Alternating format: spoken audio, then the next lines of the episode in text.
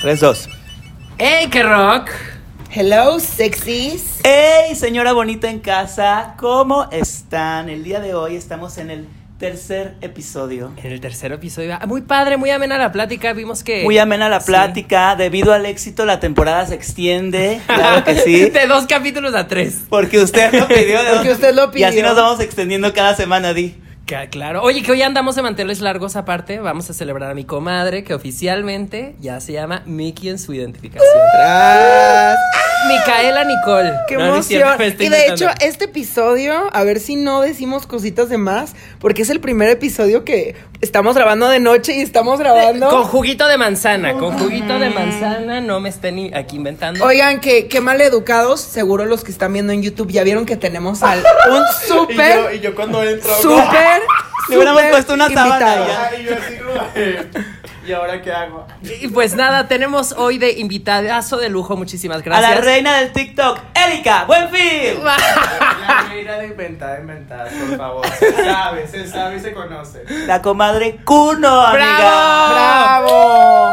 ¡Qué emoción! Amiga, qué padre Salud. verte, qué padre tenerte aquí. Fíjate que es muy padre porque son... ¿Primera vez que estás con los Jonas Brothers? Primera vez, primera vez que estoy con los. No. No, en En En cámara. los luchos ya, en los luchos ya había estado. Pero en cámara es la primera vez. Ah, sí, sí, sí, perdón. Ajá, sí, en cámara es la primera vez. Ah, de After varias. Varias. Sí, yo, sí, sí digo, lo digo. No, pendeja. ¿Diré o no diré? Este, No, sí, es mi primera vez aquí. Hace mucho que no era mi primera vez en algo, entonces estoy muy emocionada. Qué padre. Oye, qué calor. Oye, y justamente está muy padre esto porque es literal la mezcla de dos generaciones, como del internet de antes con el internet de El ahora. encuentro de dos mundos. Varias generaciones. Ah. Varias generaciones antes. Y ¿Qué justamente.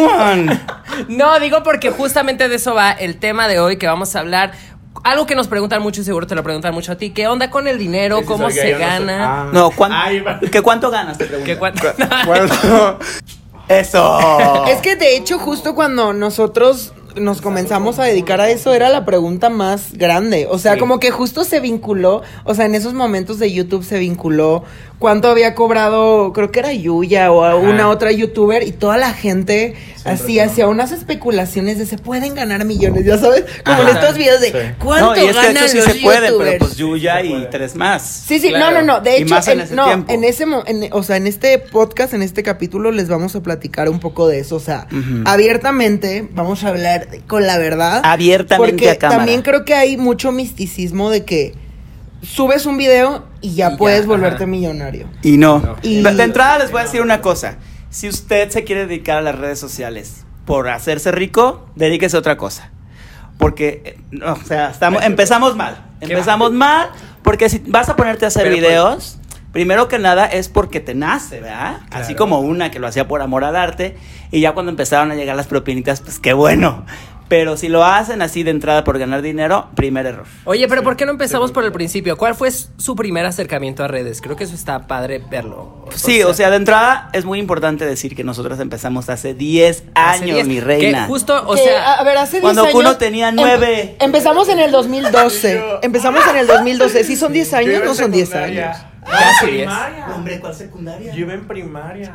Cuando empezamos nosotros, Kuno iba en la primaria, ¿cómo te quedas? Qué No, padre. ya, qué ¿Cuántos padre. años tienes, Kuno? Acabo de cumplir 21 años. Súper bien. súper chiquito. ¿Y tú, Luis? Así no. Este es tu programa, yo para qué te incomodo. Ay, no, pero ¿cuál fue su primer acercamiento a redes? No, Porque seguramente ver. para Kuno, que es más chico que nosotros, fue muy distinto. O sea, A ver, es ¿cuál que en fue el primer, en primer lugar nosotros tuvimos varios obstáculos, no solamente de ser de la primera generación del YouTube que apenas estábamos como descubriendo qué pedo, sino que aparte éramos abiertamente LGBT, Ajá. que creo que fue el primero o segundo canal que, que lo fue.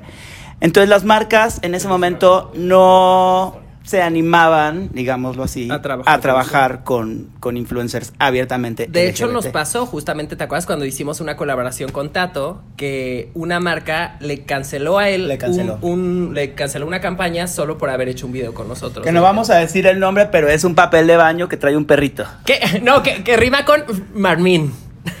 ya, mira. Yo no conozco Sí, me el marcas de papel de baño. Yo puro.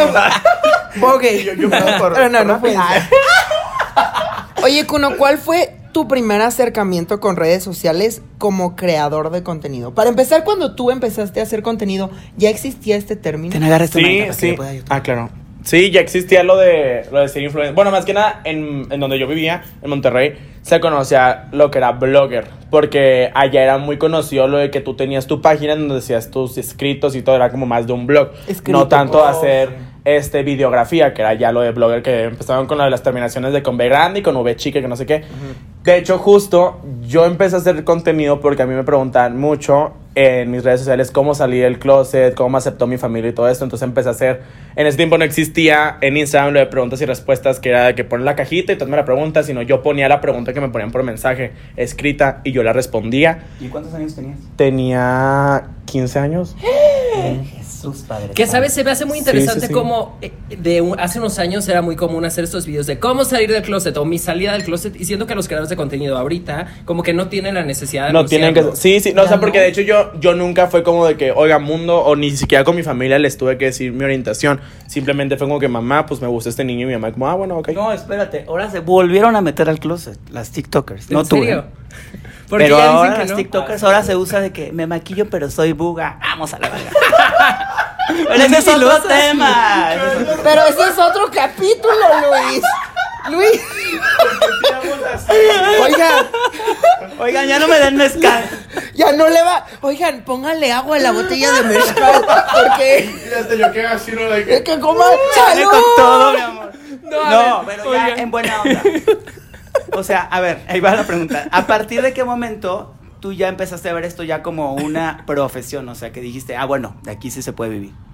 Pues desde que en ese entonces mi primer pago fue por un giveaway. Yo no sabía que era un- O sea, pues antes tú ibas con la marca y le decías a la marca, oye, ¿sabes qué? Dame, no sé, un... Yo en ese tiempo era Krispy Kreme. Ay, mención. Ah. No te preocupes. Era. Krispy Kreme y ahora una que era como que, ay, bueno, dame que una docena y eso lo voy a dar en un sorteo para crecer de números. Antes era muy conocido eso y en Monterrey todo el mundo hace sorteos de cualquier cosa.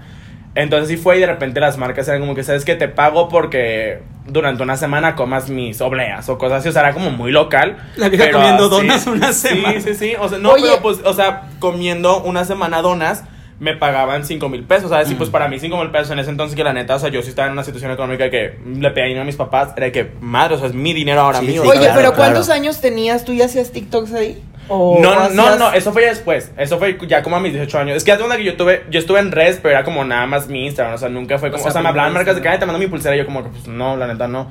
Y nunca, ya cuando empecé a. De que decir, bueno, si quiero hacerme ya esto, o sea, empecé a hacerme- a hacer mi contenido y todo, fue como a mis 18 años.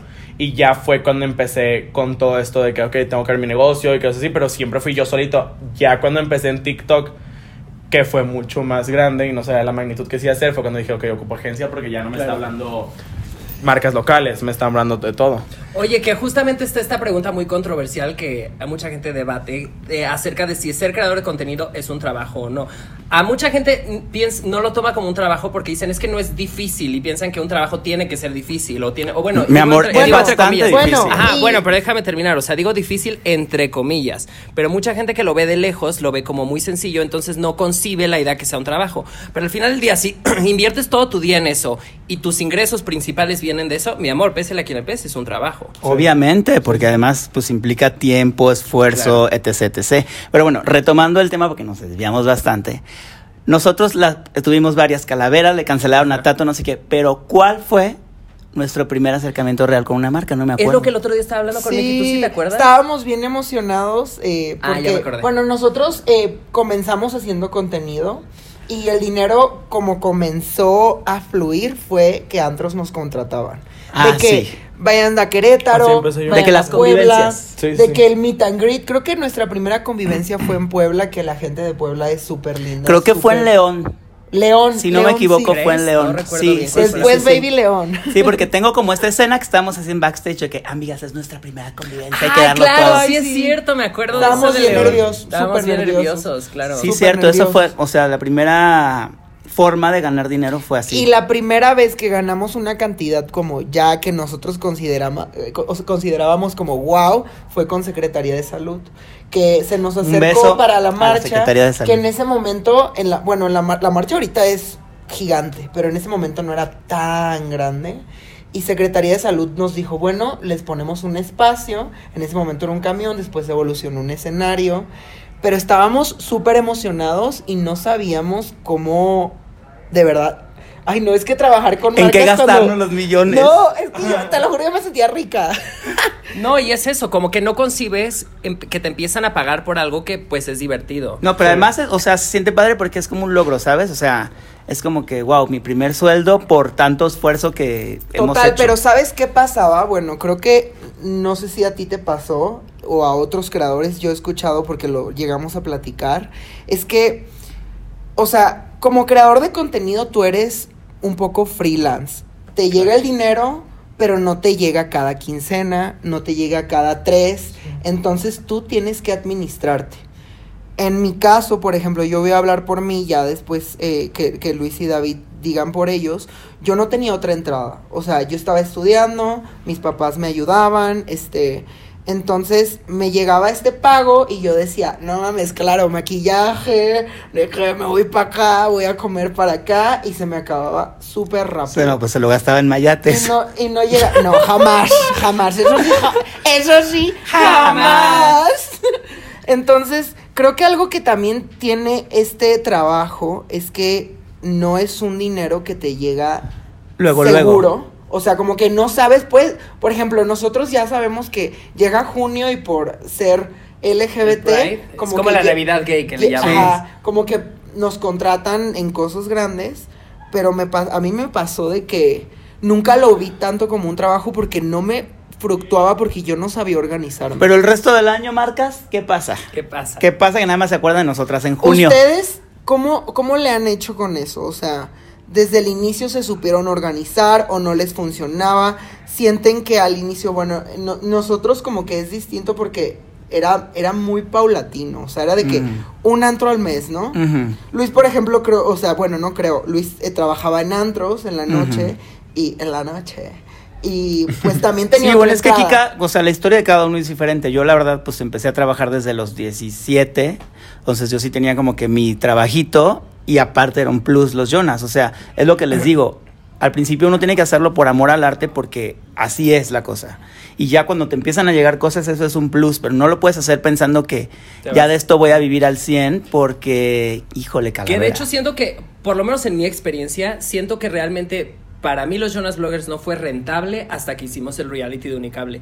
Porque antes de eso, todo, mucho de lo que ganábamos siento que se iba directo a invertir en los videos. O sea, poniendo, por ejemplo, yo creo que una de las cosas que más nos pagó, entre comillas, de Jonas Bloggers fueron lo del Roast Yourself, que fueron como más de 40 mil pesos. Pero todo íntegro se fue directo a la producción de ese video. Sí. O sea, como que... Porque en ese video rentamos cámaras, rentamos luces, rentamos una feria. O sea, Es se que le nos, quería- invirtió. nos queríamos lucir, o sea, también parte de Jonas Bloggers y la magia que tenía era que todo lo reinvertíamos y todo como que lo hacíamos porque nos gustaba y no lo veíamos. Y creo que la verdad, o sea, aquí entre nos, siento que ese fue gran parte de Del éxito. el error monetario de nosotros. Pero también del éxito, porque. Del éxito, pero también siento que nunca llegamos a organizarnos a nivel financiero para que fuera rentable. Pero, por porque le invertíamos, por ejemplo, Luis tenía ya su trabajo, Ajá. pero David y yo, mm, o sea, era como nuestro todo. Pero una cosa que sí puedo decir en nuestro favor, que tú dijiste, es que todo lo invertíamos. Entonces tú como espectador ya veías cada vez un poco más profesional, ya el microfonito, Claro. ya la luz, ¿no? Entonces tratábamos como de darlo todo y eso también es muy importante, o sea. No, estuvo padre, pero sí estoy de acuerdo con Mickey que creo que nos faltó un poco esta inteligencia financiera. Financiera. De, Ahora, de- hay de otro- tener un sueldo, Yo- tal vez. loco, ¿Tú cómo lo sientes eso? ¿Tú cómo, tú cómo Pues has es vivido eso? o sea, no sé porque, por ejemplo, justo no, que ahorita que, que dicen que invierten en los videos y así, como que siento que se ha cambiado mucho porque a lo mejor antes la gente no confiaba tanto en las redes sociales y ahora al contrario, es como que sabes que yo tengo una, o sea, tengo una producción que quiero que pongas mi nombre en tu video y con eso ya pagaste, ¿sabes? Con nada más con la mención. Entonces, no, o sea, sí inviertes porque inviertes. Favorcito producciones que le llaman. Ajá, exacto, como que sí me va a pasar mucho que es muy por colaboración y todo eso, porque pues aparte funciona, ¿no? Porque también es un ayudar a quienes también quieren como darse ese... Y sí funciona, ese- la verdad sí, es que, sí, la, la verdad, las menciones en redes sociales sí funcionan. Pero sí es cierto, ¿eh? Si antes le decías a una productora, oye, grábame un video y este te voy a mencionar, Sí, eh. ¿en dónde? ¿En YouTube? Eh, luego sí, vemos. porque nos tocó tocar Sí. puertas en bastantes ocasiones que sí lo llegamos a hacer. Pero sí te peluceaba mucho el YouTube. Pero sí nos decían como de, bueno, te bajamos el presupuesto. Sí.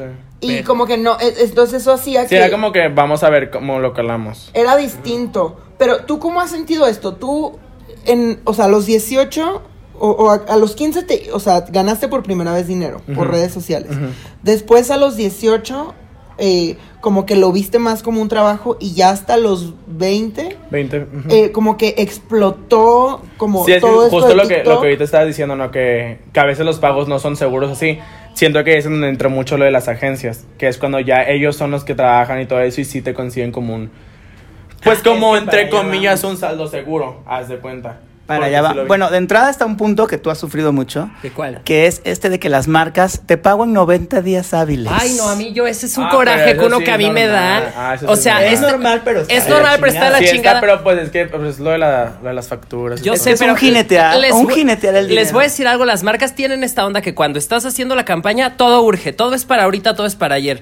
Pero a la hora de pagar, híjole, espérame. pago en 90 Te pago días 30 hábiles. días, 90 días, hasta 120 días. Ahorita, por ejemplo, todas mis campañas de junio no me han pagado ni una. ¿En qué estamos? Casi en octubre Ok, o que septiembre, a- perdón. Hay una cosa bien fuerte también y es que cuando tienes manager, tu manager se dedica, o bueno, un manager, ¿a qué, qué hace un manager? Ajá, ese, ver, es, ¿qué hace ese un es el manager? punto. ¿En qué momento tú diste el brinco de decir, bueno, ya voy a tener un manager? Pues porque haz de cuenta que es de negociar, ¿no? O sea, porque muchas marcas es como que sabes que te ofrezco este presupuesto y tu manager se encarga de incrementar tanto el presupuesto, de ver cómo esa marca te puede aportar también a tú, ¿no? Porque a ti, porque muchas veces te pasa, ¿no? Que, no sé, te habla una marca de cerveza, pero te está buscando una marca de juguetería. Y quieras o no, si tú trabajas con esta, esta ya no va a querer, Claro. porque ya no eres el- la imagen. Entonces, mucho de eso y tú como yo como creador, que la neta me están ofreciendo esta cantidad de dinero cuando pues yo era como que, o sea, yo trabajaba en un salón de fiestas, entonces yo decía, tengo que trabajar dos meses para conseguir ese dinero. Entonces sí era como de no sé qué hacer, pero tú dices que sí, sí, sí, sí, y rápidamente así como subes es cuando te vas para abajo y te quemas. Claro. Entonces por eso siento que es lo que hace un manager, ma- manejar tu carrera. Más de manejarte a ti, maneja tu carrera y tu imagen. Es Qué bien, súper bueno. qué bien tú lo has dicho. A eso se dedica un manager porque siento que y sobre y le pasa a toda la gente que como que empieza a tener reconocimiento en redes. Siento que de repente pasa que llega mucho charlatán y quiere ser tu manager y pero sin, sin entender qué es el concepto. O sea, piensan que ser tu manager es nada más decir, Cobrar "Ay, por ti". ponga- Exacto, ajá, sí. cobra por mí o ponle agua aquí. Eso no es ser un manager. un No, manager no, no, es eso. Es justo Es alguien que, te- que cuide tu imagen o que te haga crecer. Y que te arme una estrategia inteligente Sí, para de como que... qué es lo que quieres, a dónde quieres llegar y todo eso es muy, muy, muy importante. Sí, total. Pero bueno, ¿Tú no me has contestaste malas mi pregunta. experiencias? ¿Tú en qué momento diste el brinco de decir... preguntaron que qué hacía un manager. No, yo te pregunté, yo- aquí está grabado. Yo te pregunté, ¿en qué momento diste el brinco dijiste, bueno, ya voy a dejar mi carrera en manos de esta persona? Ah, pues ya dije que cuando las marcas se me acercaron y que yo no sabía. Pero, o sea, pero yo quiero saber, ¿te llovieron ofertas de managers? sí, ¿Cómo sí, lo porque pues en elegiste? ese entonces eh, era como de los únicos influencers slash bloggers en Monterrey. Entonces era como que, bueno, es hombre, ¿sabes? Y a lo mejor, pues sí...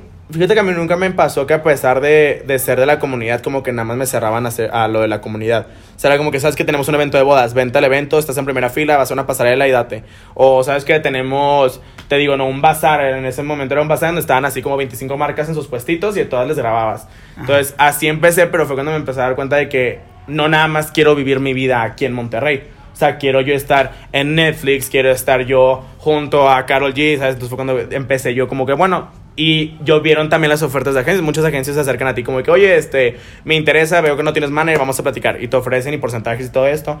Y, Y tú te metiste a entre, investigar. ahí fueron mis errores, ¿no? Ahí fueron mis errores porque yo era como que ah, me voy con esta agencia y al con- muchas agencias lo que hacen es, por ejemplo, si ven a alguien creciendo y ellos tienen a alguien grande, te meten a la agencia para detenerte y que su grande siga siendo el grande. Ok. O sea, como que... Órale. como deten- Eso ajá. no lo había Eso O sea, pensado. no, no te venden a ti, lo ven a ti como que la gente busca al cuno, pero es como que, ah, mira, tenemos al cuno, pero te voy a ofrecer mejor a este y hasta lo ofrecen a veces más barato, a veces como nada más como por números así. Ok, no Entonces, sabía eso. Ese es un muy buen muchas- tip. O sea, vete a una tip. agencia donde tú seas el estelar. Sí, sí, sí. Oye, siempre sí, tiene que ser ¿eh? así. Así, alguien, una agencia que quiera que seamos los de Estelar.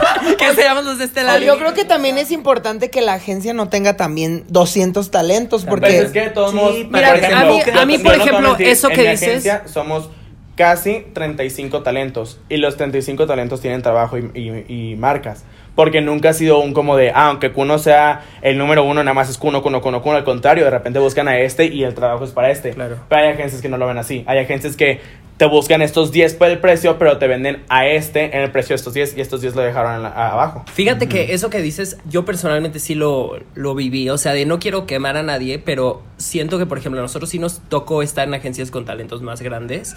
Que yo veía que todas las campañas y todo se iba como a estos talentos grandes y a nosotros jamás. Y yo, de hecho, por eso dejé de tener manager y agencia. O, sea, también lo muy importante de una yo. agencia, más allá de mane- de una agencia, es eso, que por ejemplo busquen al grande, pero si al grande lo invita a un evento y le dan 3 plus 1, agarras a los tres chiquitos de la Claro. agencia y los llevas junto al grande.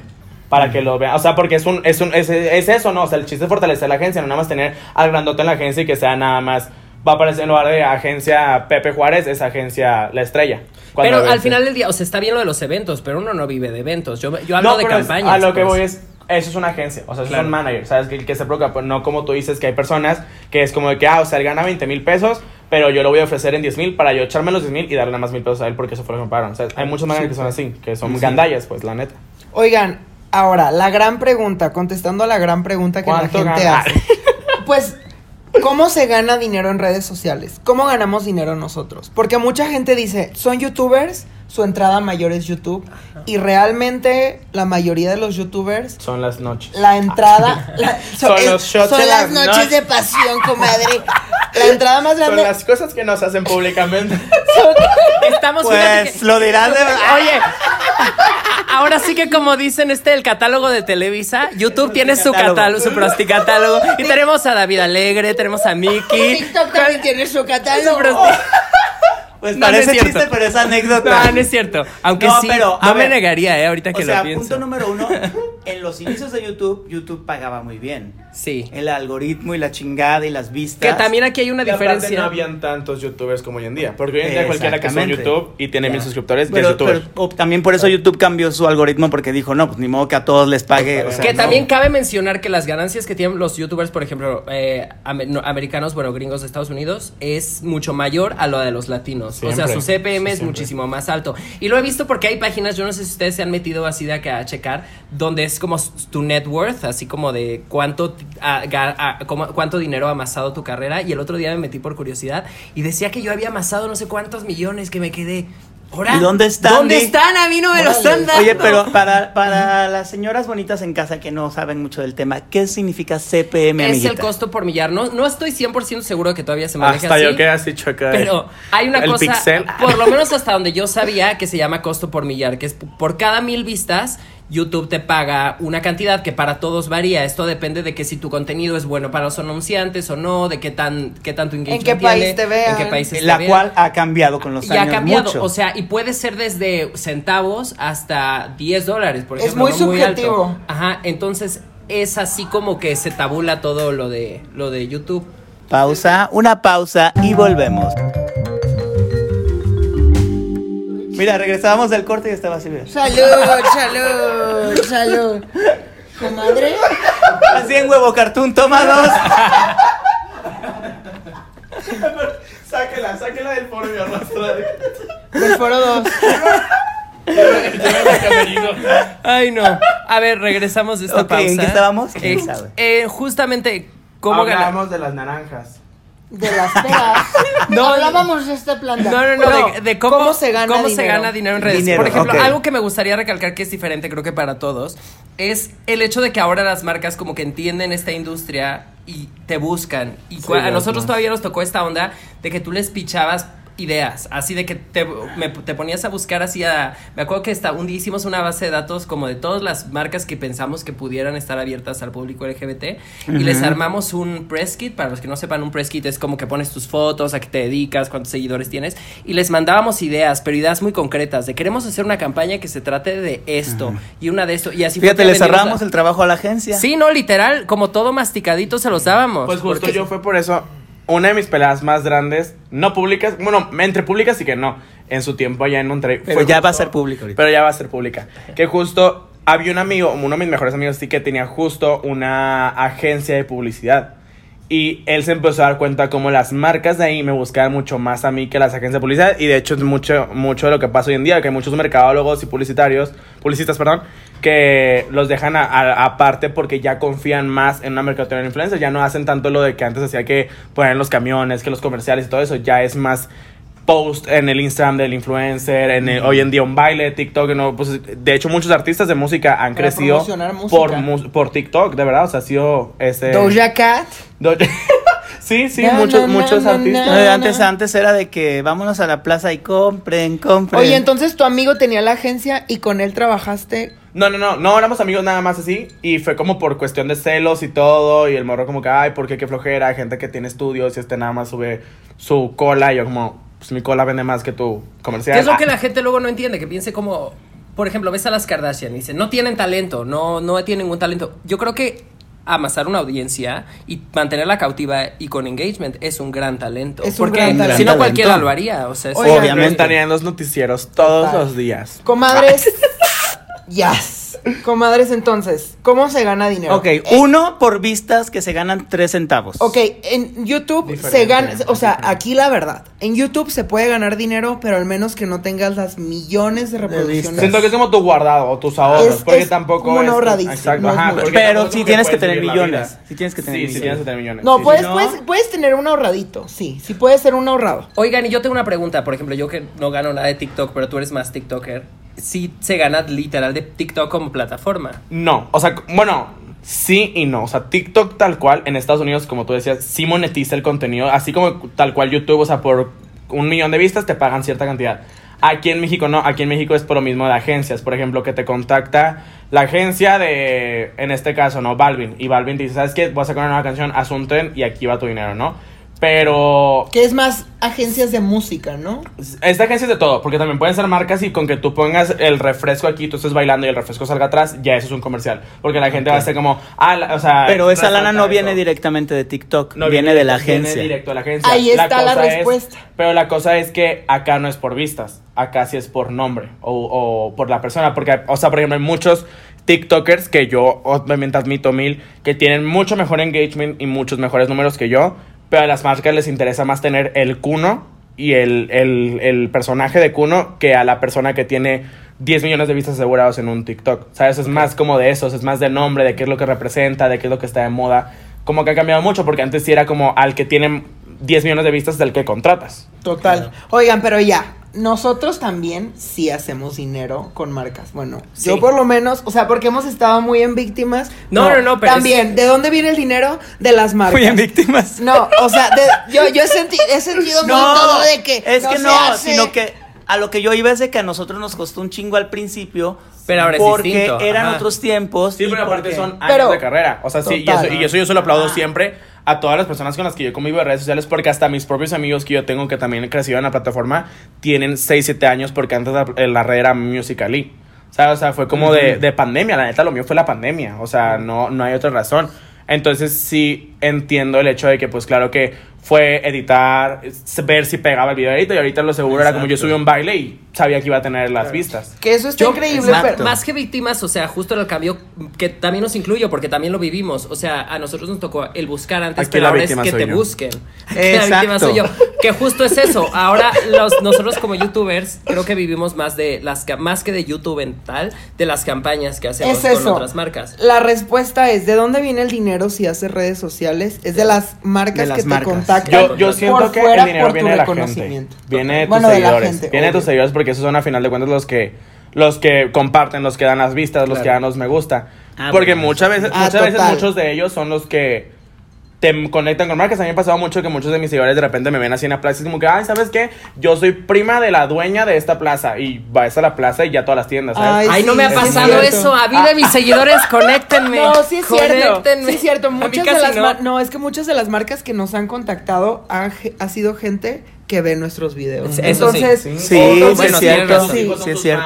o que Claro. mi hermana te ama. Sí, nos, así. de los santos que nos han contratado es que los, las hijas nos conocen, pero Y quieren perrear los contigo. dueños no nos conocen. O sea, sí, Sí, sí, sí. tienes razón, la Sí, verdad. tienes razón, porque los dueños de las marcas no están viendo los videos de No, YouTube. pero No, también las marcas siento que ya es más, eh, más industria en el sentido de que sí, ya hay agencias ahorita que sí ya hacen su, bueno, los que sí chambean, que hacen su estudio de mercado de a ver quién es el top of mind. Sí, Por ejemplo, ahorita ahorita, ya. ¿qué es lo que pasa contigo? Que igual te buscan porque es como un- una cosa que es top of mind es como cuando tú piensas en una marca es el primer nombre que viene. Entonces Mayonesa. McCormick. Mayonesa McCormick. Ajá. Y eso es a lo que voy, como que hay agencias que ya se dedican a pensar quién está ahorita de moda, quién tal, que eso también influye. Ya a veces no es solo de las vistas, sino que estés de moda. Sí. Que nos, a nosotros nos, esta industria, o sea, mucha gente luego dice, es que están de moda o están irrelevantes. Es que es cíclico, a veces estás de moda y a veces no. No puedes estar de moda todo ¿Sabes qué es muy inteligente las marcas que yo me doy cuenta? Bueno, ese es mi, muy mi caso, ¿no? Que a mí me pasa mucho que sí se conoce que me tiran mucho, mucho hate.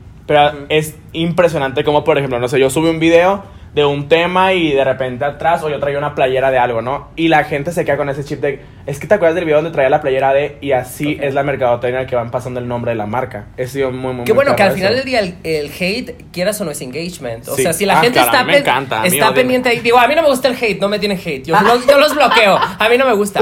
Pero siendo inteligente, o sea, si yo fuera más listo y lo pudiera manejar así, es engagement. Y al final del día sí lo puedes traducir en dinero. Ahora, hay otro haters, tema que a nosotros también nos tocó bastante, que es este tema del intercambio. El intercambio también. El ¿Te toca- haces intercambio se usaba intercambio? mucho. Pues es lo que decía de las colaboraciones, ¿no? Con lo De la- que, ay, te mando esta playerita y mencióname. Y sí, está bien una o dos veces, pero hay un punto de que, chula, Sí, pero mira, ¿sabes qué me pasó mucho a mí? Que de hecho fue uno de mis errores más grandes.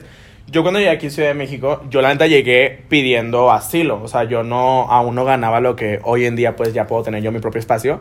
Pero a mí me pasaba mucho que yo iba a restaurantes y el restaurante me decía, ¿sabes qué? Sube dos historias y, y feliz, ¿no? Entonces yo me quedaba así, feliz, yo iba, iba, iba. Y en eso mi agencia me decía, o sea, tú quieres estar en estos premios, pero estás colaborando por una cuenta de 500 pesos. Que obviamente yo entiendo que hay gente que ni siquiera ese, dinero lo tiene, pero vuelvo a lo mismo de lo de los nombres y todo esto, ¿no? Entonces sí me tocó mucho, pero ya hoy en día colaborar se ve mal. Tienes que aprender a decir Sí, que sí no. tienes que vender porque ya, Total. ya no puedes colaborar porque, por ejemplo, el restaurante te invitó a esa cuenta, pero tú no te das cuenta de que tú llevaste a 10 personas que pagaron esa cuenta. Sí, Entonces ya el obviamente. restaurante incre- Yo sabes que siento que tiene que ver con que ta- también cuando más vas agarrando colmillo, empiezas a verte como un producto y a decir, ok, ¿cuánto cuesta mi Total, mención? Que es algo muy difícil porque es muy difícil ponerse precio a uno mismo. De Y cuánto lo cuesta que- baja, sube, Ajá. de repente estás de moda, luego no, se Pero olvidan. Cuando llega a ese punto, creo que es más fácil negociar de decir, por ejemplo, si la cuenta cuesta 500 pesos y mi mención cuesta tantos miles, pues apenas que me des 80 cuentas, ¿sabes? Pero también Entonces- te voy a decir la otra cara de la moneda porque yo tengo un restaurante. Y me han llegado, no voy a decir los nombres, pero aquí el público sabe quiénes son. me han llegado de que, ay, este, venimos seis a comer, pero te vamos a mencionar, mi amor. Ah, es que eso no me va a servir a mí de nada. Es que es justo eso, tienes que llegar a un punto medio de que no solo sea beneficio para ti como influencer, porque luego tenemos esta mala fama de que es que los influencers quieren todo gratis. Ajá. Y no, el chiste es Sí. que también llegar a un que punto sí, medio que de haya un ganar-ganar. que haya un que ganar-ganar. la diferencia entre los influencers y los creadores de contenido. Porque Claro. tú como creador de contenido, yo por ejemplo, yo, o sea, porque yo, yo Yo pensé apoyaba- que ibas a decir la, dif- la diferencia entre los influencers y las canaperas. No, no, no, no. O sea, por ejemplo, yo sí he trabajado con muchas amistades que yo nunca, nunca, nunca voy a negar ese apoyo. Pero, por ejemplo, si yo voy a un lugar y voy a darte una mención, no llego yo, te grabo el plato y me fui. O sea, yo voy, te grabo, estoy aquí, este es el lugar, vean, esto es lo que hay, ¿sabes? O sea, una buena campaña que ya no es una mención. Y hay muchos gandallas que sí son Sí. así de, ay, claro, somos seis personas, pagan la cuenta y todo esto, y nada más te subió el nugget que le mandaste. Ajá. ¿Sabes? Pero por eso digo que haya un Es que- ganar-ganar, porque entonces tú como influencer pues vas a dar lo mejor que puedas para que la marca Le quedes bien Total. y a lo mejor Que ya en un justo futuro- dijiste una palabra, creo que clave, esto de ser gandalla, creo que va para ambos lados. O sea, hay influencers gandallas que, como tú dices, literalmente quieren que les regales 80 cosas. El y restaurante, Ajá, casi, y es como o de, ay, bueno, sí, dime socio. ya, ajá, gracias. ¿Sabes yo cómo y lo ahí, veo dame un también? segundo. Y está el otro lado también marcas que también quieren ser gandallas. Y es como que mencióname toda mi campaña de todo el verano, pero Sí. y te mandamos unos chocolates. Pero, por ejemplo, Oye. sí, sí, sí concuerdo contigo, pero también a mí me ha tocado muchas veces que luego es mucho para probar. O sea, por ejemplo, luego hay muchas marcas, por ejemplo, una marca de jeans, ¿no? Que te dice, ¿sabes qué? Te voy a dar dos jeans, grábalos. Y en eso, el otro mes te están pagando medio millón de pesos porque eso Ah, es su bueno. dinero, Pero entonces es un primer acercamiento a ver cómo nos va a ambos, a Es ver que qué al final de cuentas las marcas son las que tienen el poder, siempre. Sí, pero un primer acercamiento a ver si nos funciona a ambas partes y ya después ya vemos. Ah, sí, sí, total. ya te Pero. ¿sabes te qué? Creo que ya que hablaban de restaurantes, es muy distinto cuando ¿Cuál te restaurante les gusta gusta? el restaurante. Vayan al Tijuana. Por ejemplo, yo por ejemplo he trabajado con restaurantes que quiero y de verdad me gustan y trabajo con gusto por intercambio porque de verdad confío en que quiero que le vaya bien ese restaurante. Claro. sí. Entonces también creo que va mucho de tu visión de qué es lo que realmente consumes. No es lo mismo a que a mí me regalen las extensiones que no me las regalan, pero Glam Style adorados. Llevo años, quiero mucho a Denise, quiero mucho, o sea, confío mucho en el trabajo, confío mucho en lo que hacen y definitivamente es distinto a si una marca de refrescos me manda una caja de refrescos y quiere que haga una campaña. Creo Y que te es los muy vas a tomar. cuando es algo que, Que si tú quieres. realmente Ajá. consumes Sí, sí, sí, sí, sí, sí, y que, y que Sí, si porque tú además- puedes apoyar a Pero algo. ya hasta la gente se da cuenta de eso. O sea, la gente se da cuenta de que no fuiste dos semanas nada más a Glam Style. Tienes, como tú dices, tiempo ya yendo. A mí me pasa mucho lo mismo con mis uñas, que con el maquillaje, ¿sabes? O sea, como que ya eso, la gente se da cuenta que tú vas ahí por gusto. Ya ni siquiera te pagan muchas veces. Nada más es como vas, estás cómoda, ponme las uñas, hasta a veces te da pena y como que sabes que te pago el servicio. Pero eso ya es más de gustos. Porque a mí también me pasa, ¿no? O sea, de repente que, ay, que los tacos me encantan y voy y, pues, sabes que dame los tacos porque se me olvidó la cartera o así. Pero además la forma en que tú lo comunicas, forma en la que lo comunicas. pues la gente se da cuenta si realmente lo estás diciendo de verdad Y o por claro, y también tienes una responsabilidad con tu público, o sea, en el sentido de que obviamente como tú dices, la gente no es tonta y se va a dar cuenta de que si tú, o sea, una cosa es que a nosotros nos paguen por promocionar porque de alguna forma somos un medio, pero otra cosa es que engañes a la gente con cosas que no. Yo, por ejemplo, un ejemplo muy claro que tengo es que yo tengo asma y no sabes la cantidad de veces que me han buscado para promocionar los cigarros, los vapes y así. ¿Cómo me vería yo? Ah, yo pensé que el... Y yo, No, agárralo. no, no, no, Pues, agárralo, yo, no, no, no, pero ¿cómo me vería yo promocionando vapes? Completamente, sí. Tenía, y si 20 videos he dicho que tengo asma y que no fumo porque Como tengo si a mí asma. me quieren mandar de un mezcal, o sea, pues se los Ah, voy bueno. a promocionar divinamente. Claro, es eso, pero si a Luis le mandan mezcal o a Miki le mandan extensiones o te mandan uñas, tiene sentido. O sea, es algo que sí usarías. exacto. Ajá, esa- aparte la gente sabe qué es lo que te gusta. Claro. Entonces, Y también uno colabora con cosas que, que nos gusten, que nos fluya. O sea, creo que ahí está la diferencia. O sea, te pueden buscar 10 cosas, pero vas a colaborar con la que neta digas, güey, esto sí lo quiero, esto sí lo voy a promocionar con gusto. Pero también, ¿sabes qué me pasó mucho a mí? En el camino. Que muchas veces las marcas se comunican bien cañón. Entonces, por ejemplo, puede que a ti no te guste unas sabritas, ¿no? O sea, una, un paquete de papas. Pero tú por negar ese paquete de papas, no te vuelve a contratar ninguna de estas. Porque tú negaste esta.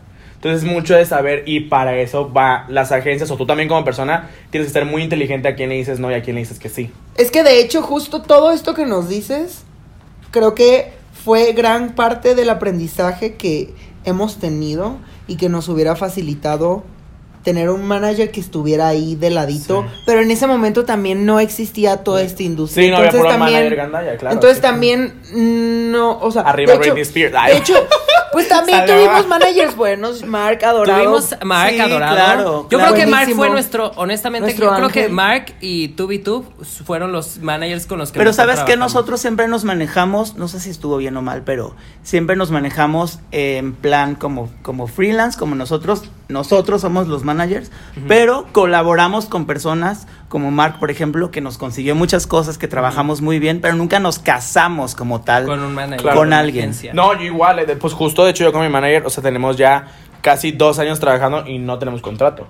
O sea, porque es muy, muy, muy la palabra, pero es parte también de la función de, de esto, porque pues no sabes si te dan una propuesta, si te hablan a ti y este tiene la cabeza en otras cosas, entonces es muy... Ahora que si ya te llevó con Becky G, Carol G, no sé qué, Laura Pásame G, tu todo manager, eso. hermana. Pues ya, ¿no? Ya Ya, pásame- Ya me casas. toca. Sí, digo, pásame tu sí, manager, hermana. hasta me lo tatué y todo. Ya, ya. si ya me Ay, llevan a ¿de los verdad? Grammys. ¿En serio te tatuaste? ¿Cómo se llama? Hay que enviarle un saludo a la no. comadre. Yo le digo, oh, bueno, se llama Joaquín León, pero yo le digo vaquita, entonces me tatué una vaquita. Ay, qué padre. qué padre. Y el La día de mañana peleadas y a ver qué le hago a la vaquita. pues, hago un circulito negro. No, no, la verdad es que, mira, más allá, y yo creo que eso es muy importante de una relación de trabajo, es que se sepa separar el trabajo de la amistad y del, del- Claro. de la cercanía. Porque yo con él sé que el día que nuestros caminos se tengan que separar, que espero no pase porque la verdad lo quiero mucho, sé que siempre va a ser un amigo con el contado porque la verdad es que soy una persona muy importante. Y es parte de muchas veces muchas de las marcas que yo ni me imaginaba que iban a ser tan cercanas a mí. Por ejemplo, pues hoy en día, la verdad, yo siempre, siempre toda mi vida he admirado a Guaina. Y yo a Guaina sé que si yo tengo un problema le puedo marcar y decirle, ¿sabes qué? Me estoy pasando por eso. O sea, es impresionante como si es parte del trabajo porque tienes que saber eso. Es muy importante no meter sentimientos en el trabajo porque muchas veces tienes que decir no a esto. Pero también que te sientas cómodo trabajando con la persona. Sí, Oye, ah, y sí, hablando justo de esto, digo, no de este manager, sino en general en tu carrera, ¿no te ha pasado alguna calavera con alguna marca? Así que digas, Claro, "Híjole". Digo, sin sí. decir nada, pero algo que nos puedas contar. No, sí. Pues mira, mira, a mí me pasó. Bueno, voy a contar. Es que, bueno, afortunadamente nunca me ha tocado una mala experiencia porque, pues, bueno, se sabe el carácter que tengo, ¿no? Entonces. Sí, prefieren pero que mejor A no. mí algo que sí me da mucho coraje fue con una marca que contrató a muchos influencers. Y a mí me pagó una cierta cantidad que obviamente agradezco porque, pues, ajá, valoro mi trabajo. Pero cuando contrataron a 30 influencers solamente les pagaron a 5. Y a los otros Ok. 25 hoy en día no les han pagado. Ok. Entonces a mí eso sí me hace muy, muy mala onda porque, pues, Injusto. El Partido Mira, Verde dijo. Ahorita que, no, ahorita, No, no, no. ahorita que apaguen la cámara, Sí, yo cre- quería creo que sé sí, cuál sí, es, sí, pero... sabes cuál es porque tú también estuviste en ese evento. Lo diga de una vez con la cámara. No, porque van a hacer sumas. A mí sí, no, a mí sí me pagaron. A mí, a mí sí me pagaron. Yo no voy a hablar mal porque a mí sí me pagaron. pero, sí supe, sí pero supe. Estuvo muy cañón porque, por ejemplo, se hizo conocido a quienes sí les pagaron. Ok. Entonces, a quienes sí les pagaron, los tacharon de, de ah, qué mala onda, qué mamones. Y bueno, o sea, digo, no lo voy a decir, pero sí, que fui como, o sea, fuimos de los, de los más pagados, la neta. O sea, el presupuesto que estos les ofrecieron nos lo sumaron acá. Entonces, por eso a mí se me hizo muy mala onda eso una marca, Claro. porque más allá de que la marca quede mal, también, o sea, los grandes es cuando los queman, ¿sabes? Cuando en realidad, digo, hay No, mamones además que es no injusto porque todos trabajamos igual en esa campaña, Exacto, y la entonces- verdad es que yo sí soy muy Sí. cómodo de integrar a quienes pueda y si yo estoy en el video y me quieren poner a fulanita, pero yo no la conozco, tú ventes trabajo, dale, Sí. ¿sabes? Pero ahí sí me hizo muy, muy mala onda esa marca porque si quieras o no, muchos de los influencers que contrataron era su primera campaña. Ok. A ver, ra- rápidamente, una calavera que hayamos No, tenido una nosotros. muy padre que te voy a contar, no, no tanto monetaria y fue por fue más bien de nuestro lado de nosotros, porque también hay que aceptar cuando uno como La de influencer Cancún, la, la de caga. Cancún. Híjole, la de Cancún, güey. No, no, una de nuestras primeras campañas grandes fue con Aeroméxico, que creyeron nosotros, todos nos vuelan a Cancún al, o- al hotel Oasis Sense, padrísimo, todo muy padre. Llegamos, grabamos Espérate, pero todo. de esto que tiene así de que todo incluido, todo, Todo, incluido, ajá. así, chupe, Pedíamos comida, como 20 hamburguesas, Todo, ay, tres no. días en Cancún, nosotros, ah, pasándola bruto, Grabando. grabando todo y todo.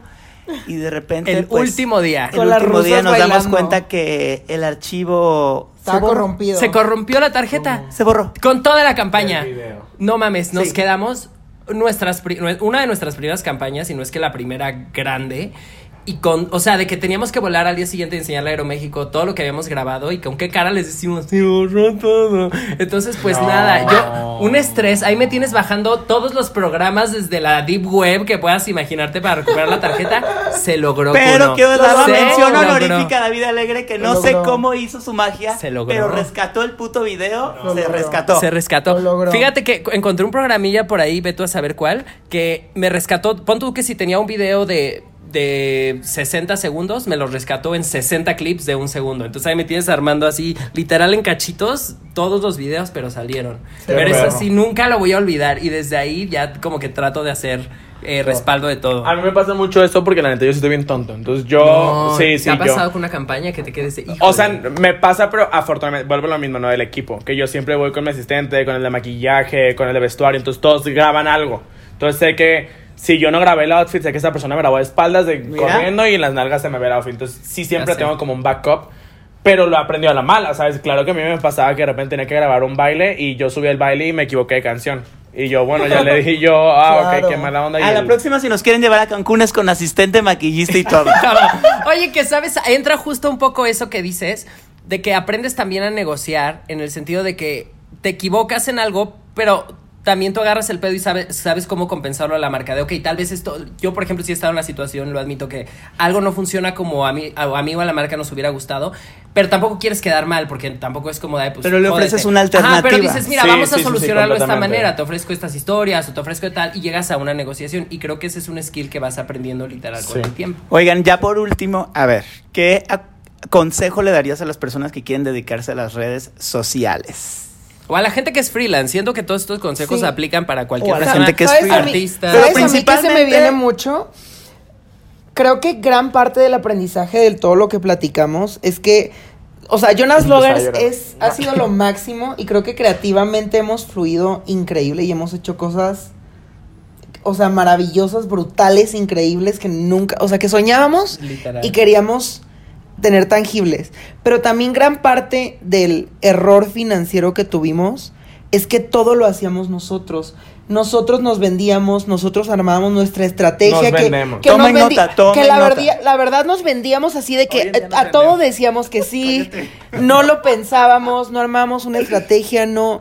Entonces, y a- platicando con Kuno, que está asesorado por alguien, es, o sea, si ustedes quieren comenzar a monetizar o están comenzando a monetizar algo, pregunten, acérquense a gente que ya lo haga. De hecho, creo, se me vino mucho a la mente que cuando no sabíamos cuánto cobrar, Caja Fresca nos hizo el paro, o, o Ah, alguien. sí, Caja nos Fresca nos ayudó Nos hizo el paro de pasarnos su pricing list. O sea, como su tabla de precios, eso entre creadores es súper bonito, porque no sabíamos cuánto cobrar y nos dijo, hey, esto es lo que estoy cobrando. Entonces nos- nosotros dijimos, bueno, si ya tiene estos números y nosotros esto, podríamos cobrar esto. La regla Hasta de tres, ahora, La, La regla, regla de de tres. tres. Entonces, hasta ahora eso nos ayudó mucho. Sí. Asesórense, o sea, no lo hagan solos porque la verdad sí les pueden sacar provecho.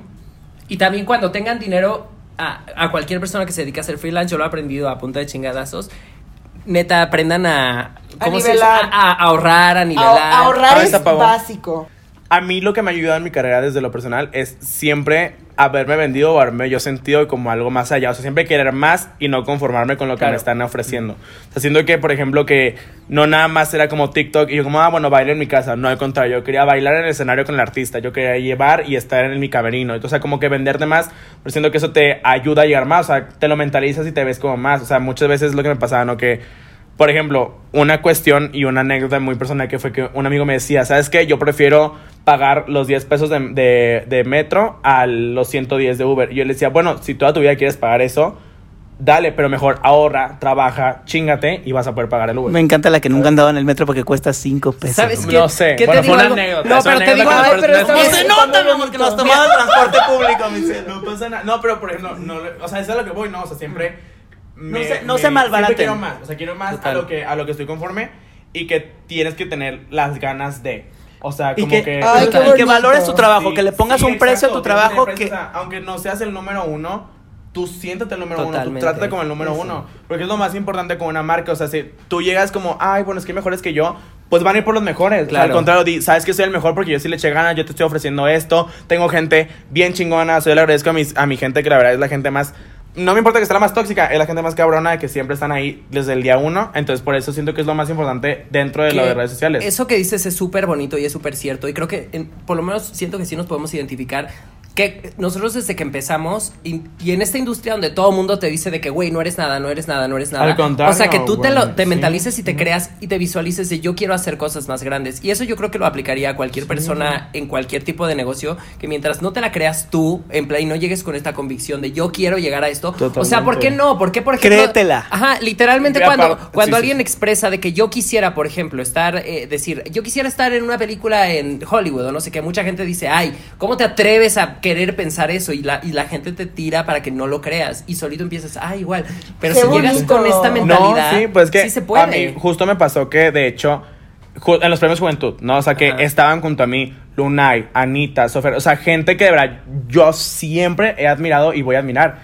Pero había gente que se hace chiquita y yo no, o sea, yo como pisaba, la gente era como que, bueno, o sea, llama la atención, ¿sabes? Es porque no es que se me haya subido la fama o que me crea más, sino que sé lo que valgo.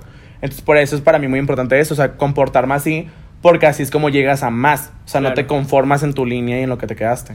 Ya nos vamos, señora bonita, en casa, Ay, porque no, si no, la abuela va a llorar y ahorita se Me se va a encantó. Porque siempre Oigan. me la echas a mí. Oigan, pero es, es cierto, de verdad, no se conformen, quieran más, acá más, más, de- más, más. fuera. Oigan, y les, y les voy a, y les voy a dar yo también una anécdota de alguien que conocemos.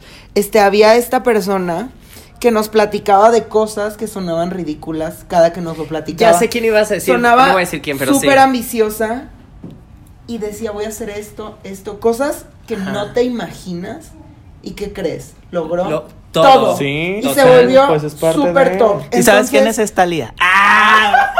¿Se Es podrá que- decir el nombre? No, no. no, puede- no. Bueno, está Entonces-. Fue, yo siempre decía, yo, o sea, yo ponía mis menciones de TikTok, voy a estar en Netflix, voy a estar en Netflix, y estoy en Netflix, Claro. ¿sabes? O sea, y en cuestión de un año. Comadre, te aplaudo, te aplaudo. La wow, neta, sí, Súper no admirable. Bueno, Qué pues, bonito. muchísimas gracias. Muchísimas gracias, Kuno, por acompañarnos en este podcast, por Por abrirte. En el chismear. tercer episodio, porque la tercera es la vencí, se hacen virales.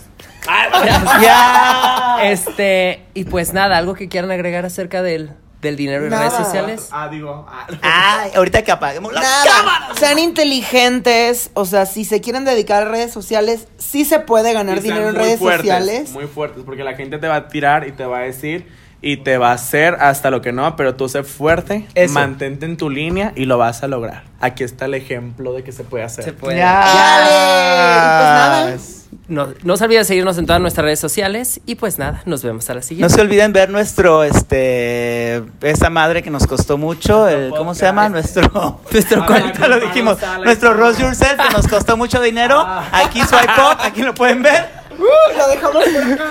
Oigan, nos vemos en el próximo episodio. Chao. Bye.